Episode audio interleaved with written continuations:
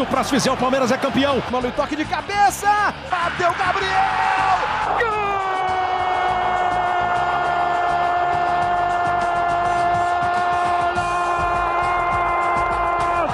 Sabe de quem? De um craque chamado 45 de acréscimo. Qual é, rapaziada? Muito bom dia, boa tarde, boa noite ou boa madrugada para você que nos ouve pela internet no aro 45 de acréscimo de número 135. E eu tenho certeza neste momento que meu querido editor Hector Souza, se não agora, vai colocar logo logo uma musiquinha de fundo de Natal.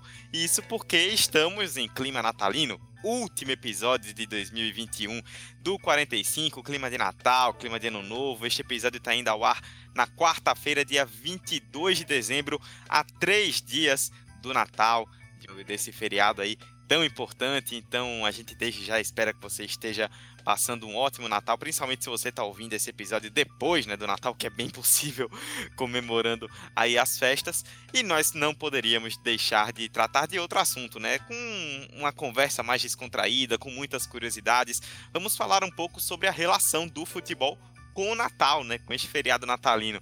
Tem time do Papai Noel, tem um fato histórico, além do esporte, né? Dentro das guerras, que tem relação direta com o futebol e com o feriado de Natal.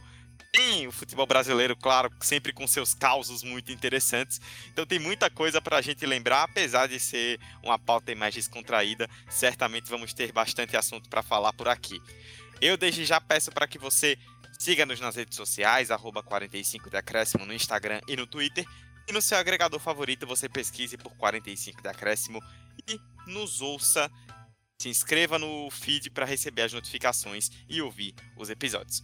Eu, como eu disse, sou Eduardo Costa, mais uma vez apresentando o um episódio deste podcast e estou aqui com mesa cheíssima ao lado dos meus amigos e companheiros, todos eles, sem dúvida alguma, já com gorrinho na cabeça, com um, um escreveram cartinha pro Papai Noel, já estão com peru na boca e muitas outras coisas relacionadas ao Natal. Ei, quinta e, série. Ele já, ele já se adiantou aí, Emerson Esteves. Acho que eu, eu falei que, ele, é, que estamos com peru na boca e Emerson já se adiantou. Acho que. Ei, a quinta série. Emerson tá muito ávido nesse sentido. Fala, Dudu. Olá, pessoal último episódio do ano e a gente entrou no clima de férias, essa é a verdade, viu? A gente ia fazer uma pauta mais descontraída, mais tranquila, nada muito denso. Então espere nomes muito estranhos nesse episódio, histórias que às vezes podem fugir do radar da, da grande mídia. Enfim, mas é sobre futebol. Tenho certeza que o assunto vai continuar sendo futebol. Simbora. É isso, também aqui na mesa, ele que enquanto grava conosco assiste Amigos do William contra Amigos do Davi Luiz, Hector Souza.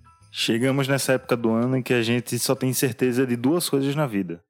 Um é que os amigos de alguém vai jogar contra os amigos de alguém e que Eduardo Costa vai fazer piada de peru. E essas duas coisas já foram referidas nesse episódio e não tem nem cinco minutos de episódio ainda. Estamos realmente aí no clima natalino e também conosco para fechar a mesa, ele que já escreveu um pedido para o Papai Noel para que o time dele tenha um pouquinho mais de sorte no que vem, Vitor Santos. Qual dos? Acho Todos. que todos, né? Ô, Vitor, não, mas agora eu pergunto, Vitor, como é que você se sente isso vindo de um gremista? Diga! Então, então, mas eu vou ficar na minha, porque, né, é, vou ficar na minha. Vamos esperar o próximo ano. Clima natalino, ver, né? É, vamos ver se certos dirigentes pulam sete ondinhas para melhores dias. É, mas é isso, olá pessoal, olá Dudu, Emerson, Hector, muito bom estar aqui nesse fim de ano. No 45, não é naquela emissora, mas, é, mas no 45 é muito melhor, diga-se de passagem.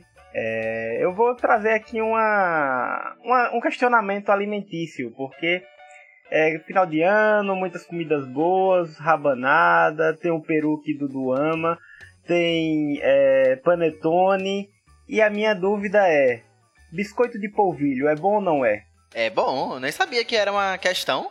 É porque por um momento eu entrei aqui no Twitter e eu percebi que hoje um dos debates do Twitter era sobre biscoito de polvilho. Em 2021, você ainda leva o Twitter sério, Vitor? Opinião então, de twitteiro, né? Não, não, não, não, não. Mas, mas foi bom lembrar dessa, desse alimento muito saboroso que eu gosto bastante, inclusive, também. Estou com vocês. Vamos pro episódio, Dudu. Muita coisa, muito. muita. É, como diz o, o poeta Defante, manda um salve pra Natalina.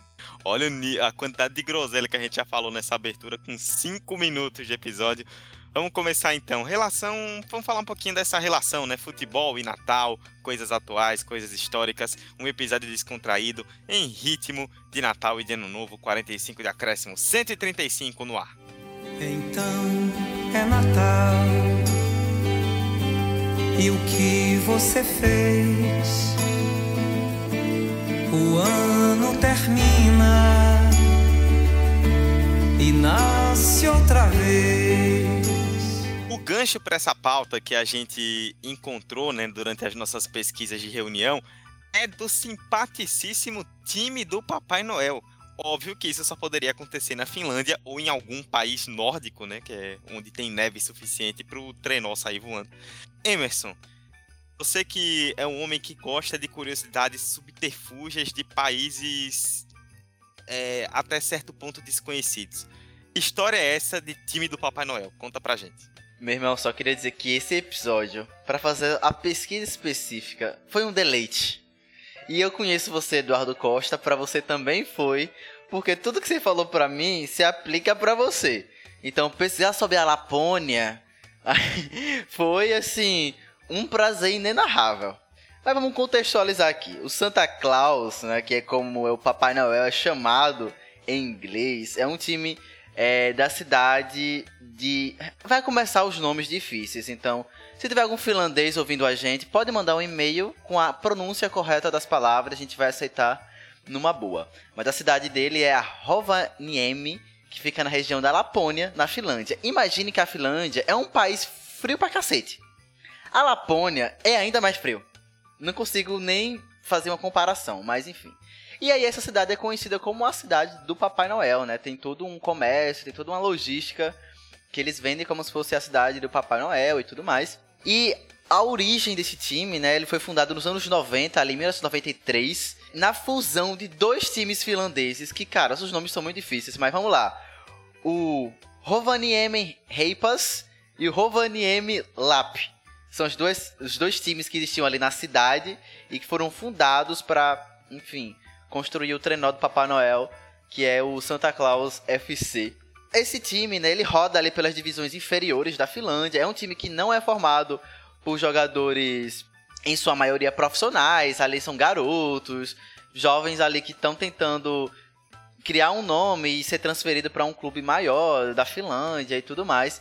Então, tem toda uma uma logística e nem é um time que funciona muito a partir de, de doações e de, e de investimentos ali filantrópicos com a região, ou seja, o time tem muito envolvimento com ações de caridade, inclusive a Unesco é uma das parceiras do, do Santa Claus e tudo mais.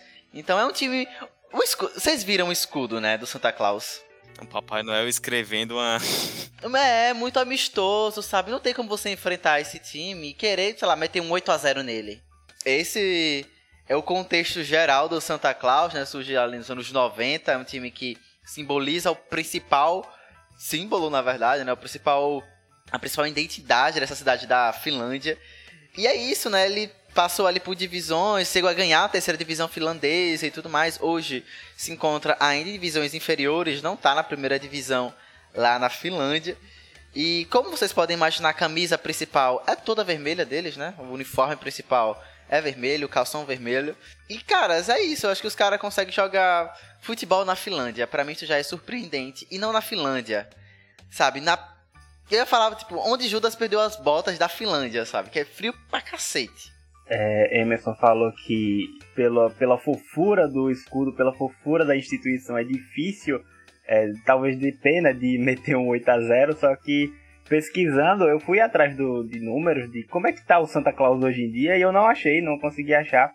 No SofaScore eu consegui achar da temporada de 2000, 2016 da terceira divisão da Finlândia. Hoje eles estão na quarta divisão, eu acho.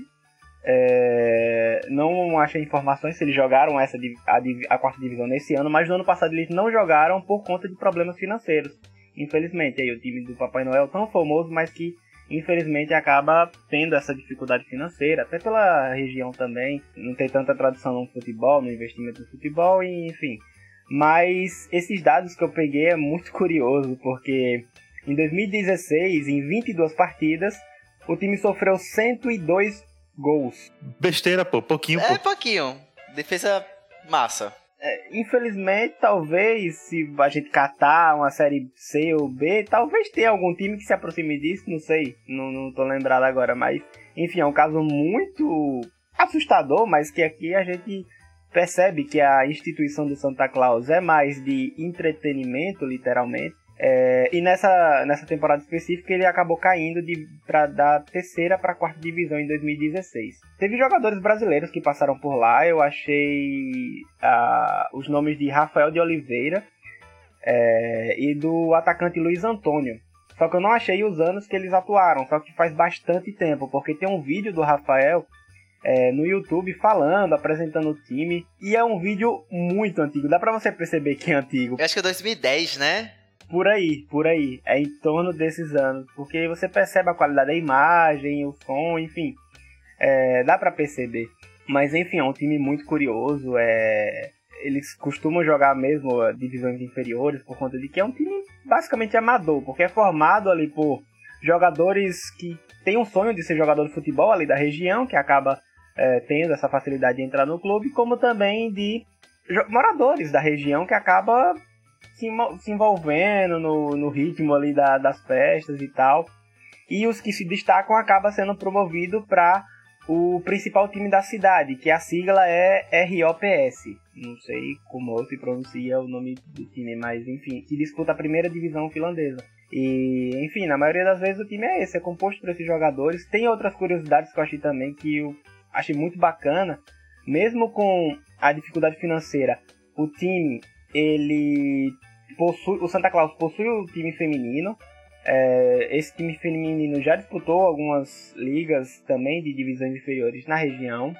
É, e por conta da, da questão do, do inverno, que lá é durante os 12 meses, só que eles acabam atuando futebol lá na, entre abril e outubro, mais ou menos, que é quando dá uma trégua à, à neve. E aí, quando tem muita neve, ele acaba também atuando muito na. Tem um, um time que joga futsal. É, os mesmos jogadores. Sai do campo, vai pro futsal, fica no campo só site, é coberto, tem mais facilidade de jogar enquanto a neve tá, tá torando lá fora. Além do futsal, também houveram épocas que os jogadores e, enfim, os atletas do Santa Claus trocaram as chuteiras por patins e foram jogar hóquei. Então é literalmente uma instituição que eles se jogam onde pode. E é muito interessante, muito bacana isso. É, E assim, é, apesar da dificuldade financeira, o time tem, uma, tem uma, um papel mercadológico bem ativo, por incrível que pareça. É, a Nike, a Puma, a Adidas e a própria EA Sports, que é desenvol- desenvolvedora do FIFA e enfim, de outros grandes jogos, já patrocinaram e tiveram essas, as suas marcas estampadas no, no uniforme do Santa Claus. É, rolou até investimento da China. Olha lá só, você acha que a China só investe em, só vem, olha pra cá pro Brasil pra tentar achar um time pra investir? Investiu lá no na na como é o nome do lugar, meu Deus? Na Lapônia. Diferente do que o ouvinte tá pensando, não. A Coca-Cola, que inventou o Papai Noel, não patrocina esse time. É, Isso é muito contraditório, né, véi? é muito triste isso. Mas eu quero a análise de Dudu depois sobre o Rock. Eu sei que ele acompanha Rock, então quero ver depois se o Santa Claus FC toma menos que 100 gols no Rock, sabe? Se eu disser que eu sabia que eles jogavam rock, eu tô me. Não, o bom é que você entra no Instagram deles. Cara ouvinte, pode entrar agora no Instagram deles. FC Santa Claus Oficial, oficial com dois Fs.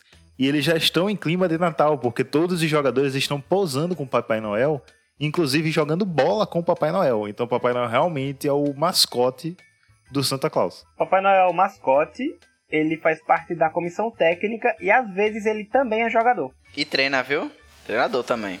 É, Vitor falou, né? Comentou só pra fazer um contexto que alguns dos jogadores do Santa Claus FC, é, esses jogadores jovens, né? Quando se desenvolvem, alguns deles é, vão pro Hops, né? Que é um, um, dos times, eu também não vou me arriscar a pronunciar o nome, que é um dos times mais tradicionais aí, um time tradicional da Finlândia. Eu fiz uma pequena pesquisa aqui rapidinho a respeito do Hops. O Hops é bicampeão da Copa da Finlândia, já ganhou duas vezes também a segunda divisão. É um time que fica ali oscilando, né, entre na primeira divisão, mas no, em 2018 chegou a ser vice-campeão. Em 88 chegou nas quartas de final de uma competição europeia, veja você a, que aqui no Brasil era conhecida como a Recopa Europeia, né, que era a Copa dos Campeões das Copas, um torneio europeu que era só com os campeões das Copas Nacionais. E eles chegaram nas quartas de final, perderam para o Olympique de Marselha, mas o que os torna mais conhecidos não é necessariamente um bicampeonato de Copa ou uma campanha interessante na Europa, é que nos anos 2000, mais precisamente em 2011, oito jogadores é, que tiveram que tinham ligação com o clube foram suspensos por conta de envolvimento em manipulação de resultados. No, no, campeonato finlandês. Ou seja, o time, o, o, time do Papai Noel tem uma parceria aí com a equipe que. Eu acho que eles não vão ganhar presente. É. O time do Papai Noel tem uma parceria com a equipe que não segue muitos princípios natalinos aí, viu? Só pra, é, pra explicar isso aí. E a Lapônia, território aí que Emerson fez tanta questão de destacar, é uma região, segundo a descrição da internet, no norte da Escandinávia que abrange território de quatro países: Noruega, Suécia, Finlândia e a Federação Russa, e corresponde à região onde habitam os Sami, tradicionalmente conhecidos como Lapões. Cerca de 80 a 100 mil lapões vivem em uma área de 390 mil quilômetros quadrados, juntamente com suecos, noruegueses, finlandeses e russos. Imagina o suco de convivência gostosa que deve ser esse monte de povo junto num lugar só. E um frio do desgraçado, velho. Não consigo nem imaginar, velho. Tipo, e é aquele claro lugar que daria para fazer uma reportagem do Discovery, porque lá é três meses no inverno sem que haja qualquer claridade, por conta da, da inclinação do eixo, né? Tem muito aquela ideia de quanto mais pro, perto dos polos, mais difícil de ver o sol. E rola isso lá também, por isso todo frio, todo o absurdo. É, eu vi que uma das, um dos, das temperaturas mais extremas é, registradas por lá foi de menos 47 graus Celsius. Em 99 isso. Não, não foi 200 mil anos atrás, foi em 99 há 22 anos atrás. Então é uma, uma parada bem tensa. Dá pra pegar uma praia, dá pra pegar uma praia, um bronzezinho. É, segundo a pesquisa aqui também, o clima da Lapônia é subártico. Por aí você tira, né? Nem ártico. Já é abaixo do ártico. E as temperaturas variam no verão entre 15 graus positivos e no inverno entre 50 graus negativos. Imagina, nesse momento, enquanto a gente grava, enquanto a gente publica episódio, a Lapônia tá passando por um momento meio complicado além do time do Papai Noel, além do Santa Claus, inclusive, como o Hector bem fez, destacou, vale ir no Instagram, no Twitter, pesquisar lá FC Santa Claus e seguir o time, porque os caras têm um conteúdo maravilhoso junto com o Papai Noel, jogadores, fazendo ação o tempo inteiro. Além do time do Papai Noel, tem outra história muito legal, essa aí já é um pouco mais complexa, né, digamos assim, e é muito, muito, muito, bacana da gente lembrar, Vitor. Essa aí já tem mais de 100 anos mas é uma história que merece ser lembrada que, como eu citei na introdução, vai além do futebol, né? Foi o dia em que um conflito durante a Primeira Guerra Mundial parou justamente por conta de um jogo de futebol no Natal. Né? Foi, Dudu. E foi na Primeira Guerra Mundial. Não foi no, numa treta de bairro, não foi num, uma briga de escola que a galera se reuniu e foi bater um baba. Foi literalmente em 1914, durante a Primeira Guerra Mundial, quando as tropas de, dos alemães e dos britânicos estavam lá, tal, tiro, porrada de bomba. Só que aí tava rolando um, um inverno do final de ano. E tava rolando na, na frente ocidental. É, a batalha, é, Luxemburgo e Bélgica e tal. E por conta do frio e tudo mais, acabaram se empolgando nas celebrações natalinas e acabou tendo um cessar-fogo ali durante esse período. É, no início, obviamente, isso partiu dos soldados que estavam lá no momento, não foi é, os chefões que ficam dentro de casa no quentinho comandando tudo, porque esses aí certamente queriam só sangue. É, mas foi a, os soldados de lá que estavam na região, estava muito frio, estava clima natalino nas regiões ao redor e tudo mais, e aí eles decidiram simplesmente se abraçarem, literalmente. pra quem gosta muito de videogame, sabe que tem as trincheiras, ou quem gosta muito de história tá ligado nessa imagem das trincheiras, que fica a trincheira de um lado, uns soldados, do outro lado o inimigo em outras trincheiras. E entre essas trincheiras tem uma região ali que quem tiver lá morre, rola tiro e tal. É, e foi nessa região, basicamente, que eles acabaram criando meio que festejos, é, comemoraram o Natal e tudo mais, e até rolou um futebol. Olha aí, o esporte, o futebol, como é, na filosofia do futebol, como sempre falam, que é capaz de gerar afeto, de paz, e é uma parada bem, bem, bem aleatória, mas bem interessante, curiosa. É, é, é uma história que parece uma fanfic, parece ser uma história de filme, de livro, mas foi real. É, não sabemos quantos desses depois dessa festa acabaram sobrevivendo, porque logo depois que acabou a festa voltaram a a batalha é uma coisa que, tipo, tipo é literalmente aquele meme. É 11h59, festa, meia-noite, tiro porra de bomba. É, rolou muito isso. Houve regiões que até se estendeu e foi até próximo ali do fim do ano, para a virada do ano, é, sem guerras e tudo mais. Mas essa região específica que rolou o jogo entre os ingleses contra os alemães e que inclusive ficou 3 a 2 para Inglaterra, olha só, para quem disse que Inglaterra não ganha nada, ganhou esse jogo aí. E acabou, enfim, sendo ficando como um evento muito memorável durante a Primeira Guerra Mundial, literalmente do nada. A trégua de Natal, como ficou conhecida. E para quem disse que a Inglaterra não consegue ser campeã mundial, tá aí o seu título. e foi um presságio do que acontecer na guerra, né? Porque a Inglaterra iria se sobressair, iria se sair vencedora nessa, nessa Primeira Guerra Mundial. Eu acho muito engraçado, né? Tipo, isso que Vitor falou que destacou, né? Porque o cessar-fogo foi ali Natal, né? Na véspera do Natal e tudo mais. Só que o dia 26, o tiro e a porrada e a bomba comeu solto, sabe? Então, opa, tamo aqui bebendo cerveja, não sei o que. Acabou. Bora. Cada um volta pro seu canto. Era, era os fogos de ano novo, amigo. era os fogos de ano novo. pesado. Pesado. E eu acho que é isso, tipo, quando eu, eu, eu soube dessa história tem um tempo já, né? E que eu já tava ligado nessa no que tinha acontecido, mas eu sempre jurava que era um. Não tinha uma realidade com o que tinha acontecido, sabe? Tinha, aumentavam a situação, ou então romantizavam muito, mas no final das contas é muito isso, sabe? Acho que o frio desgraçado e o Natal foram elementos que juntos, enfim, e outras coisas ali paralelas contribuíram para que a partida de futebol acontecesse, sabe? Então não foi só o futebol isolado ali, tem todo esse contexto, como o Vitor citou bem. E acho que é isso, o futebol realmente tem, tem dessas histórias e, e é muito extremo, né? A gente imagina uma guerra, as pessoas parem assim, e tem um momento, soldados, né? Não, como o Vitor falou, não teve nenhum tipo de, de ação ou, ou de man, manda, manda, né? Tipo, não teve nenhum tipo de indicação de, de superiores para que parassem. E foi os caras ali no momento, sabe? Não, pô, vamos Vamos quietar aqui o facho por enquanto, tá frio e é Natal também, né? Boa parte disso aí acontece em certas ceias familiares e tudo mais, mas aí a gente não vai entrar em, coment...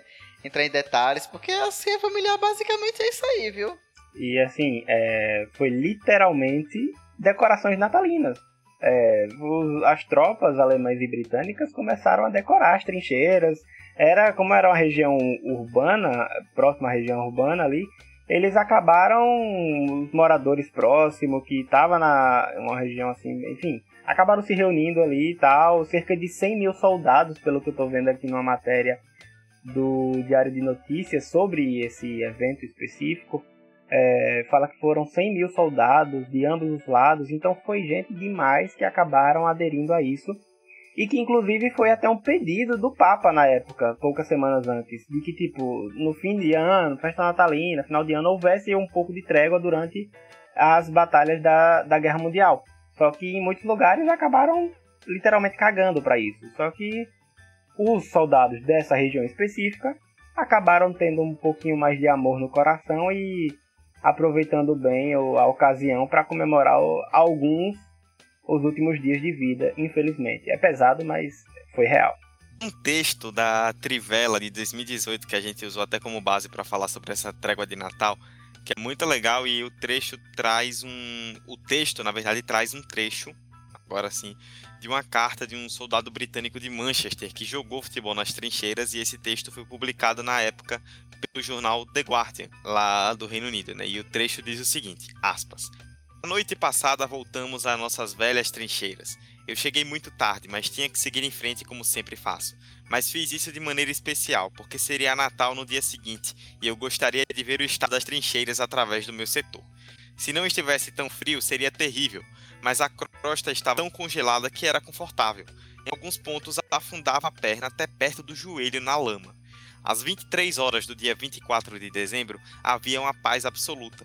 Alguns tiros e giros de uma metralhadora, mas não mais.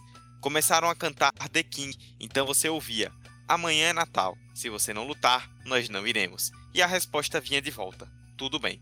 Um oficial conheceu um bávaro, fumou um cigarro e conversou com ele no meio do caminho entre as trincheiras. Então alguns homens começaram a confraternizar da mesma maneira e realmente a paz existiu hoje. Homens conversaram juntos, disputaram uma, uma partida de futebol com lata de carne e houve até um homem que cortou os cabelos de um alemão. Aí, bonita a história do. Roteiro de filme. Diga aí, Hector. Não, agora fica aqui minha questão. Ambos os lados conseguiram se organizar para jogarem futebol. Ambos os lados conseguiriam se organizar para meter bala na cabeça dos comandantes de ambos os lados e terminar com a guerra. Ou seja, o futebol é mais importante que a paz mundial. Tá aí dito. Justíssimo. Inclusive, a gente até comentava sobre aqui em off antes do programa começar, né? Sobre lendas do futebol. É, esse jogo realmente parou uma guerra, tá? Tem, tem a, a, a, história que, que circula até hoje de que o Santos parou uma guerra. Esse jogo parou uma guerra. O Santos há controvérsias, tá? Hum, essa história de que o Santos parou uma guerra não é tão bem assim, tá? Só pra. Um dia a gente faz uma pauta sobre lendas do futebol, a gente fala dessa história. Bota na capa a faixa da torcida do Santos. O único a parar uma guerra. A gente já começa respondendo. Será? Foi bem assim? E o pior é que sempre tem uma, essas histórias, né, de que tipo em tretas, de brigas é, geopolíticas, muitas vezes um jogo de futebol acaba reunindo a galera que é da discórdia, grupos opositores, parada pesada mesmo. É, já ouvi histórias, não vou lembrar aqui é, é, especificamente cada história, mas já ouvi histórias no, na Palestina, jogos ali por aquela região que acabava meio que dando um, um alívio. Ali na, na região norte da África, que tem muitos países com bastante briga pesada mesmo geopolítica, que acabava tendo meio que um alívio durante uma partida de futebol, um amistoso que acabava vindo de fora do país, sei lá, um clube, e meio que eles literalmente parava a guerra, ficava dentro do estádio todo mundo que se odiava, mas depois o pau comia solto. É, são histórias bem interessantes que é a prova de que é isso que é que tu falou. A paz mundial, o futebol vale muito mais do que a paz mundial. Bem, seguindo então, é, para a gente falar mais sobre futebol e Natal, tirando o Hector aqui da mesa, né, tanto eu quanto o Emerson como o Vitor, somos grandes entusiastas do, do futebol internacional. E aí, Emerson, feriado de Natal, né, para quem curte futebol como nós, para quem acompanha mais o futebol brasileiro, tem esses jogos aí de amigos de fulano contra Beltrano que Hector durante a gravação tá assistindo, mas pra gente que acompanha também o futebol de fora significa Boxing Day, né? Que o Brasil até experimentou um pouco em 2020 com o calendário todo atrasado. Lá fora, Natal também é sinônimo de muita bola, né? Queria deixar aqui registrado que eu não estou assistindo Amigos do William versus Amigos da Luiz. Estou acompanhando pelo Twitter do Sport TV e eu não acompanho futebol inglês porque eu sou decolonialista, tá, Dudu? Hum. Vocês ficam aí, vocês ficam é aí. Para! Vocês ficam aí, P palavra de, de, de, de europeu, torcendo pra time europeu. Bora assistir Amigos de Zico, é mais interessante, rapaz. Amigos de Washington aqui no Batistão. Eu não vou me envolver com essa discussão, entendeu? Quem sabe um dia a gente faça um episódio sobre eh, decolonialismo e seu pensamento no futebol. No entanto, no momento irei continuar vivendo na minha contradição que é gostar do futebol inglês. Mas, cara, esse final de ano é sinônimo de jogo. E enquanto outras ligas param ali por conta do inverno rigoroso e tudo mais, o futebol inglês tem jogo todo santo dia depois do Natal. Tudo por conta do Boxing Day, né? E o que é o Boxing Day? É, na verdade, eu fui encontrar, né, uma resposta exata para o que seria o Boxing Day, mas existem teorias, né? Eu vou trazer duas delas que, que eu percebi que são as mais recorrentes para explicar o que seria o Boxing Day. A primeira volta lá para o século X, quando o, um, um duque lá da Boemia, ele no dia 26 de, de dezembro, ele esteve ali ao lado de uma pessoa indigente e ele acabou entregando pão e vinho para esse cidadão, né? Para essa pessoa. Na verdade, não era considerado cidadão, mas eu vou usar o termo cidadão. E isso desafiava uma norma, né? Uma normatividade da época e tudo mais. E só que mais tarde aquela ação ela foi apropriada pela igreja anglicana, né? Então, no período que antecedia é, o Natal, né, que chamam de Advento, né, há quatro domingos antes do Natal, os fiéis eles eram convidados a doar dinheiro e que seriam conduzidos em caixas, boxes em inglês. E essas caixas eram abertas no dia seguinte ao Natal, né? E seu conteúdo ali eles eram repartidos para pessoas que precisavam desse, desse, desse assistência. E uma outra versão é, se refere ao movimento ali de grupos aristocratas britânicos, onde os ricos faziam presentes para as pessoas que trabalhavam para eles. E esses presentes vinham em caixas, novamente box. Por isso Boxing Day. E essa é uma explicação mais histórica, mas onde o futebol entra nessa discussão? Novamente a gente volta para um tempo que nem o próprio Boxing Day ele era instaurado oficialmente ali na, na, nas Ilhas Britânicas, em toda a Commonwealth. Voltamos lá para 1860, quando o primeiro clube de futebol da história, né, o profissional, o Sheffield UFC, ele finalmente tinha conseguido, conseguido um adversário para duelar um jogo, né, visto que eles eram o único time e esse time que que foi para o confronto para o confronto contra o o Sheffield é o Halland FC, que era também um time industrial de operários de Sheffield. A partida acabou 2 a 0 para o Sheffield e aconteceu no dia 26 de dezembro de 1860.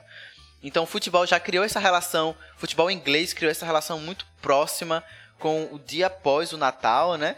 E só a, a, caso de curiosidade, a data só foi instituída como um feriado ali no Reino Unido e tudo mais, em todas as Ilhas Britânicas 11 anos depois, só em 1871.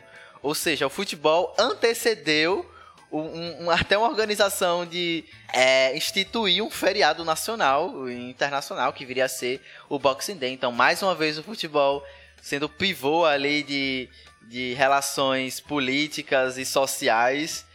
E é isso, o Boxing Day se tornou, na verdade, hoje um grande palco né, comercial de marketing. Alguns tem algumas pessoas contrárias às vezes a como funciona o Boxing Day por considerar ser muito desgastante para os jogadores. Essa discussão já roda há um bom tempo. Mas pra gente que é consumidor, pô, é muito bom ligar a televisão e ter, sei lá, 5, 6 jogos no mesmo dia, no dia 26 de, de dezembro. Então, a origem mais ou menos do Boxing Day é essa, não sou historiador, mas se alguém tiver alguma uh, pesquisa mais concreta, mais exata, mais científica, é só mandar pra gente. Mas o que importa é que o futebol teve envolvido com a diretamente com a instituição do dia 26 e que o próprio futebol inglês, né, que é super antigo, tem time de 1800 e bolinha, no caso o Sheffield e o Haaland, foram os responsáveis, né, os protagonistas por instituir esse momento tão importante para o futebol inglês, que é o Boxing Day. Não, outra coisa importante que esqueci de comentar é que não é só a Premier League que tem o Boxing Day, né? As quatro principais, as quatro principais divisões inglesas, elas aderem a esses jogos, né? Aderem a essa festividade que é o Boxing Day lá na Inglaterra. Então, de jogo da primeira divisão, a quarta divisão, se vai encontrar. Então, para quem tá enfadado ali da ceia de Natal, o piruzão entrou gostoso e tá aquela, sabe, a barriga sentindo meio mal muito bom você sentar no outro dia para assistir um grande clássico inglês, melhor do que os amigos de Zico. Episódio para maiores de 18. Mas é sério, Sim, pô. E o que me chama muita atenção nesse Boxing Day é que, tipo, a gente aqui é de boas, porque não mexe com o calendário brasileiro, não tem jogador, bra... tem jogador brasileiro envolvido, mas é tipo, festa. Mas pra galera que tá lá, tem muita rixa ainda entre, é, entre técnicos, de forma pública já. Foi publicado isso, que muitos técnicos não gostam, acham que é meio que absurdo atuar da forma que atua. Inclusive, um desses técnicos foi o Vangal, na passagem que ele fez anos atrás no United. Ele deixou claro que tipo, é um absurdo os jogadores se exporem desse jeito no final do ano, da forma que é, pra parte física e tudo mais. Só que tem técnico que cultua isso de uma forma como se fosse literalmente um, algo religioso, algo muito é, importante, é, que precisa ser respeitado, como também foi o caso do é, ex-técnico do Arsenal, Acer Wenger, que ele é um dos amantes dessa época do Boxing Day. Então, pra gente é maravilhoso. É, é show, é bola rolando, gol atrás de gol, aqueles estádios com neve, que é bonito pra gente vendo daqui, né? Acaba sendo muito massa. É, só que lá também acaba tendo rixas e o que torna mais interessante essa história do Boxing Day é, lá na Premier League e nas outras divisões, como o Emerson falou. E tem times que têm superstições, que falam, ah, relaxa que quando chegar no Boxing Day a gente vai destruir. Porque acaba tendo um rendimento muito até melhor do que o resto da temporada. Tem tanto que se você pesquisar hoje curiosidades ou Boxing Day, vai aparecer, por exemplo, o recorde de vitórias do time tal da terceira divisão é de o recorde de vitórias no Boxing Day é do time tal da terceira divisão. Porque sempre, por alguma questão, não sei, questão de temperatura, não sei se prefere jogar no gelo, mas enfim, acaba tendo essas histórias bem interessantes nesse período lá na no país inglês. Eu acho uma, uma discussão interessante sobre Boxing Day agora nesse contexto de pandemia, né? Porque no ano passado já foi uma discussão muito presente. Esse ano, por conta do, dos casos que estão subindo absurdamente na Inglaterra de Covid-19 e entre jogadores, é uma discussão. E jogos sendo adiados recentemente, né? Seis jogos foram adiados na última rodada do campeonato inglês. A gente volta a se questionar, hum, e esse Boxing Day como será, né? Será que realmente todos os jogos vão acontecer? Será que os jogos vão ser adiados? Será que os times terão seus jogadores de novo à disposição? Eu acho que a gente vai ter que aguardar alguns dias. Pelo menos a Federação Inglesa né, já confirmou que não pretende parar agora é, os jogos, né? Parar a liga. Então, se você for um ouvinte do futuro e, sei lá, eles anunciarem uma outra informação, saiba que você é privilegiado por ter essa informação, porque por enquanto o que eles soltaram é que não pretendem parar. Então, acho que o Boxing Day por reúne muitos jogos em muito pouco tempo e com deslocamento de torcida ali por toda a Inglaterra, né? Capital, interior, norte, sul. Então, tá sendo alvo, na verdade, né? Foi ano passado já e agora realmente volta a ser uma pauta para se pensar Covid-19, futebol e enfim, o que isso pode, pode acarretar. Emerson, entrando nessa polêmica não só no futebol e não só na Inglaterra, né? Por exemplo, na NBA é muito comum ter a rodada de Natal, que são cinco jogos seguidos, que a NBA coloca confrontos que chamam muita atenção, seja algum clássico histórico ou dois times que estão muito em alta.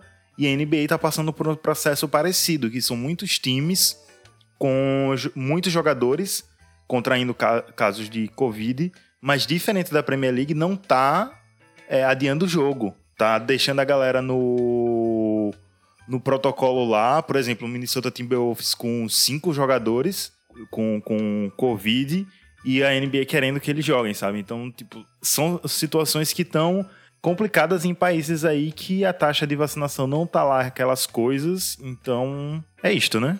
É, pô, e uma coisa que eu tava até lembrando aqui agora, por exemplo, o Tottenham, né, ia ter um confronto agora no meio dessa semana contra o Rennes da, da França pela Conference League e tomou um WO, sabe? A UEFA deu um WO pro Tottenham porque o time tá todo defasado sem jogador por conta da Covid-19 e não pôde entrar em campo, então tomou um 3 a 0 né, que é o que é o WO e enfim, foi desclassificado.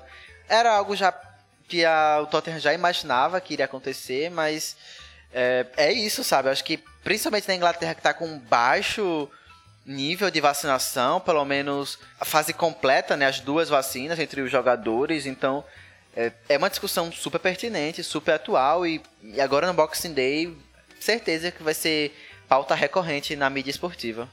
O Boxing Day é uma, é uma data, né, como vocês bem contextualizaram, principalmente Emerson e Vitor, que de uns tempos para cá alguns treinadores já têm sido mais vocais reclamando, né, que é muito jogo concentrado em pouco espaço de tempo e para o futebol atual Isso é péssimo para os jogadores.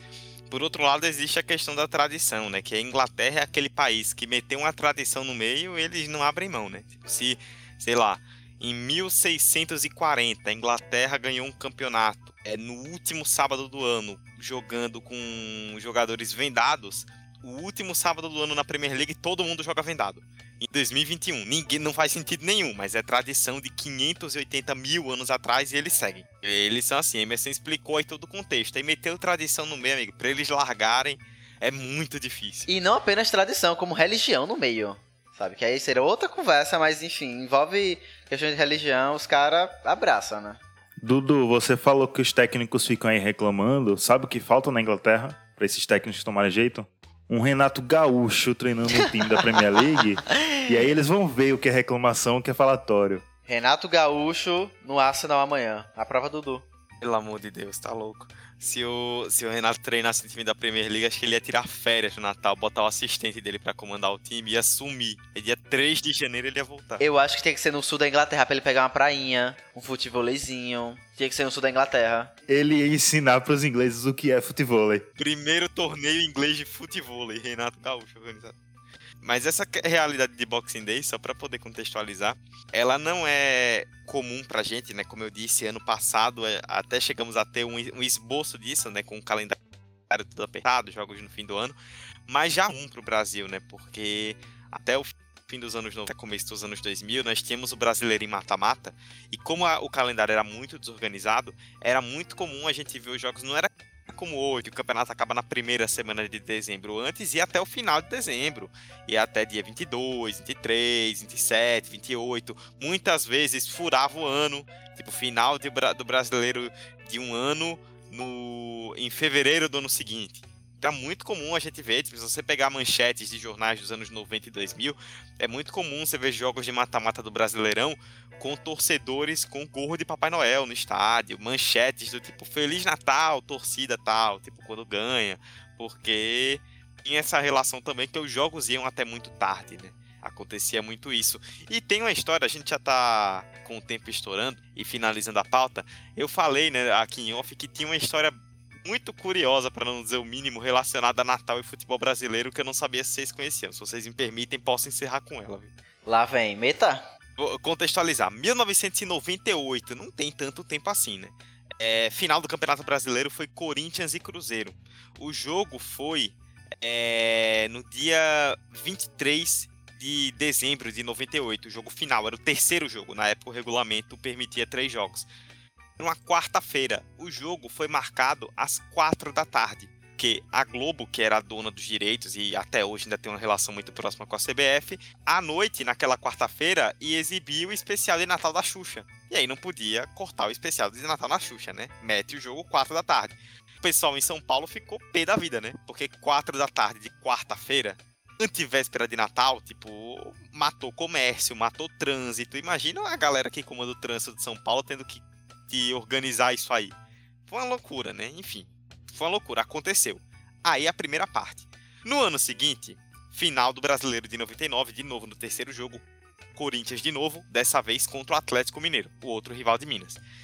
E aí a mesma coisa, a Globo dessa vez ia exibir um filme. Não vou lembrar exatamente qual era o filme, mas ia exibir um filme. E aí queria colocar o jogo 4 da tarde. Negociou com a CBF, beleza, jogo 4 da tarde. O jogo seria no dia 22 de dezembro. Na véspera do jogo, o prefeito de São Paulo, Celso Pita, entrou na justiça. E a justiça deu a causa para a prefeitura. E a prefeitura mandou o jogo para 9h40 da noite. Aí tem uma coisa que eu acho que eu achei sensacional foi que é, no, tem um acervo digital né, disponível da Folha de São Paulo. Do dia 22 de dezembro de 99, a manchete é: Final do brasileiro tem horário indefinido jornal é do dia do jogo. Ou seja, o jogo. Chegamos na quarta-feira, dia do jogo, e ninguém sabia que horas ia ser a partida. Porque tava rolando uma queda de braço por conta do Natal. Os comerciantes reclamaram, né? Empresários reclamaram, a prefeitura entrou com a liminar. E aí, quando deu ali a hora do almoço, por volta de meio-dia, com alguns torcedores achando que o jogo seria à tarde, já indo pro Morumbi, Aí foi que saiu a decisão oficial. O jogo vai ser 9h40 da noite. E aí mandaram o jogo pra noite em cima da hora. Foi um caos. Ainda caiu um dilúvio à noite em São Paulo. Foi um jogo muito tenso. Tem inclusive no YouTube, quem quiser assistir, vale muito a pena. O Corinthians foi campeão. E ficou essa história, né? Que a Prefeitura de São Paulo, por conta do Natal, entrou com a liminar na véspera do jogo, pedindo para a partida simplesmente mudar de horário. E aí tem nas matérias de época tem toda uma briga, né? A Globo falando que entrar na justiça, né, por uma ação de perdas e danos contra a prefeitura, a, CP, a CBF falando que entrar com processo contra a prefeitura, e aí os comerciantes, o prefeito falando que é, tinha que a liminar era correta, porque era, é, era inadmissível um dia de semana, um jogo ser 4 da tarde coisas que só o Natal e o futebol brasileiro podem oferecer para você. E o mais louco de tudo isso é porque eu consigo visualizar isso acontecendo em 2021. Sim. Total. Tenho, tenho dúvida nenhuma de que isso poderia acontecer esse ano. Só pra trazer informação pro público, né, pra nossa, pra nossa audiência, o filme em questão era Inimigo Íntimo, um filme dirigido por Alan Pakula. Não sei se Hector conhece aí que é de cinema e tal, mas Inimigo Íntimo com Brad Pitt. Amigo, não é porque eu fiz cinema que eu sou cinéfilo, não, tá? Me respeita. não, mas você. Enfim, vocês que se entendem aí com seus filmes. E pro público como o nosso, né, que é mais jovem, que é, consome TV hoje em dia, pensa, meu Deus, como assim? Tipo, final de campeonato brasileiro e tinha um filme. Por que não jogaram o filme fora hoje? Seria óbvio, né? Mas na época não era que nem hoje em dia, né? Se você não assiste o filme no cinema, amigo, boa sorte para achar depois. Então, na época, filme na TV, quando era inédito, então, dava audiência Sim, de 30, Era isso mesmo. Pontos, né? Porque é. esse filme foi de 97, ele foi exibido em 99, apenas no Brasil. Foi até rápido, saiu até rápido na TV, hein? É, rapaz, então, tipo, filme, antigamente na TV, se era filme inédito, não era tipo que nem hoje, a cancela a tela quente e bota aí um The Voice, né? Porque antigamente cancelar filme na TV era um rolê complicado. E já não vivemos esses tempos. Passamos aqui 50 minutos contando boas histórias do futebol relacionadas ao Natal. A gente espera que vocês tenham dado boas risadas e curtido bastante essas anedotas. Vamos então para o encerramento do último episódio de 2021. É pra que isso daí? Isso aqui a gente tá gravando pro YouTube. Já manda uma mensagem pra galera aí, ó. Natalina. Valeu, Natalina. As nossas redes sociais você já conhece, arroba 45 de acréscimo no Instagram e no Twitter. Você nos pesquisa, como eu falei também na introdução, então, no seu agregador. Se inscreve no feed do 45, recebe as notificações dos episódios e curte com a gente. Esta foi a edição de número 135, a última do 45 de Acréscimo em 2021. Eu, Eduardo Costa, estive com Emerson Esteves, com Hector Souza e com Vitor Santos nesta gravação. Emerson, Feliz Natal, boas festas para você, para toda a sua família. Aproveite, se esbalde no Peru e é, não posso deixar de perguntar, né, como encerramento, o que é que você vai pedir pro seu time pro Papai Noel ano que vem? Cara, não esperava por essa pergunta. É, antes de tudo, queria agradecer a audiência por mais um ano juntos, né? Nosso terceiro ano, nossa terceira temporada. Então, a gente encerra com o pé direito. Então, eu só tenho a agradecer vocês, agradecer vocês também, amigos comentaristas. Vamos estar juntos ano que vem. Muita novidade. E é isso aí. No mais, cara, não sei o que eu pediria nessa atual fase para os meus times, pois estão indo muito bem, obrigado. Peçam a Libertadores, amigo, tá em falta. Estão precisando, né, velho? Tá tendo só duas. Uh, mas eu vou pedir uma coisa, eu vou pedir organização do departamento de futebol pro Esporte Clube Bahia. Eu acho que é o melhor, a melhor tipo de pedido que eu posso fazer. E, enfim, porque contratação no Liverpool não existe. E o Palmeiras simplesmente não tem nada para pedir, não. Não tem nenhum tipo de incômodo, não. O Felipe Melo já saiu e tá tudo bem.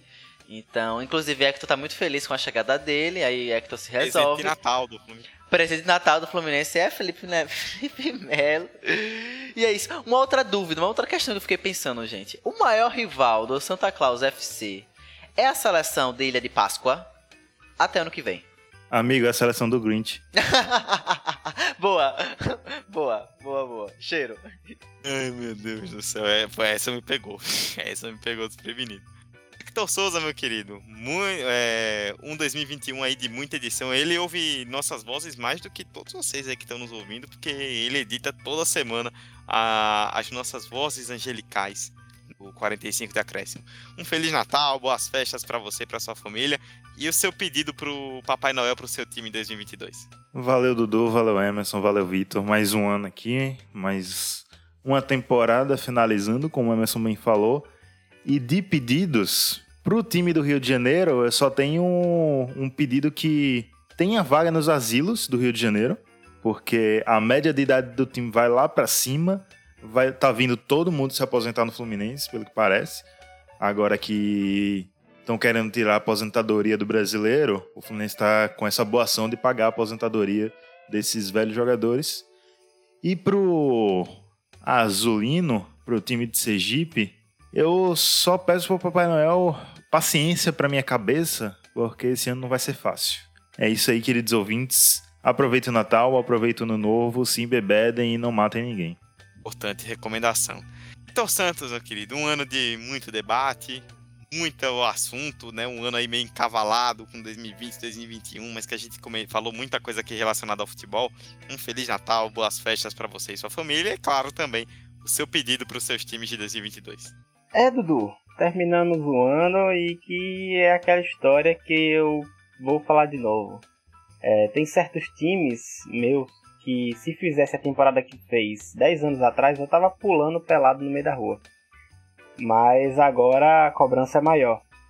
E a instituição Flamengo precisa de profissionalismo no departamento de futebol. Se hoje ele tem profissionalismo nas questões financeiras, eu espero mais do departamento de futebol, porque não adianta você ter um time que o Santa Claus consegue ser mais profissional no futebol do que o Flamengo em certos casos no departamento de futebol, consegue ter consciência, consegue ter mais postura em certos casos do que o Flamengo que só quer só acha que contratar estrela e botar para jogar é o resultado de títulos e não é bem assim. A gente está em 2021 reticências quase 2022. É, mas é isso. E para os outros times eu espero. Não sei, literalmente, boa pergunta. Eu espero uma temporada, um fim de temporada ok, que não vá mais cair tanto é, do que já alguns já caiu. Mas enfim, é, eu tenho algumas coisas para falar aqui porque eu acabei vendo só depois, mas é ligeirinho que uma curiosidade bem aleatória é de que um dos personagens mais amados do futebol carioca faz aniversário no dia 25 de dezembro, que é Papai Joel Santana. Então fica aqui um salve a Papai Joel Santana, o grande personagem, talvez o maior técnico da história do futebol carioca. É, brincadeiras à parte, mas certamente é um cara que tem muito carisma, enfim. Todo mundo que gosta de futebol certamente já ouviu falar do Joel Santana.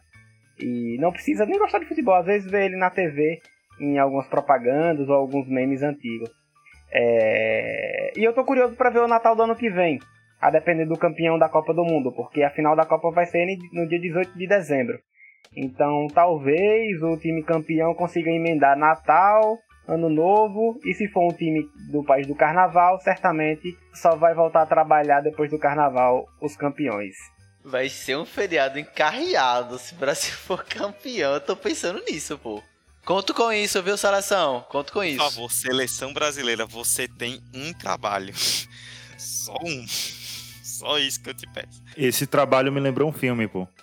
É aquele de Tom Cruise, Missão Impossível. Pare. Não vou ficar em cima do muro. Meu, eu só tenho dois pedidos de Natal, porque Arsenal e Leverkusen estão até bem, então não tenho que pedir não. Eu só tenho dois pedidos de Natal. Prêmio. A B pra A, La Corunha, da C pra B. Só isso. Não precisa. Pode ser a G4 ficou em quarta, tá bom. Tudo bem.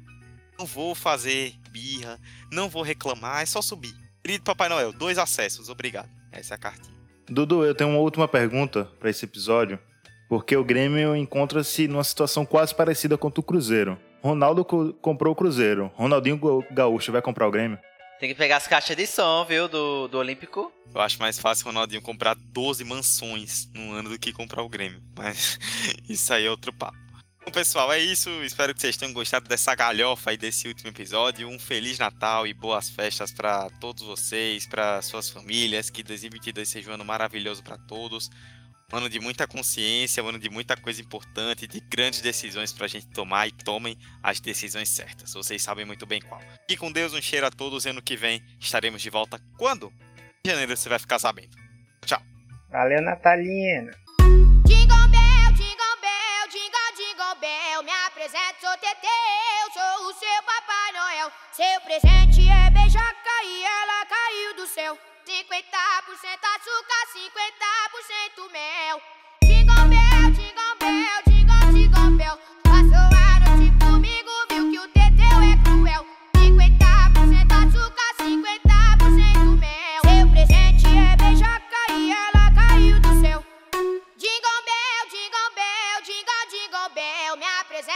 Teteu, sou o seu Papai Noel.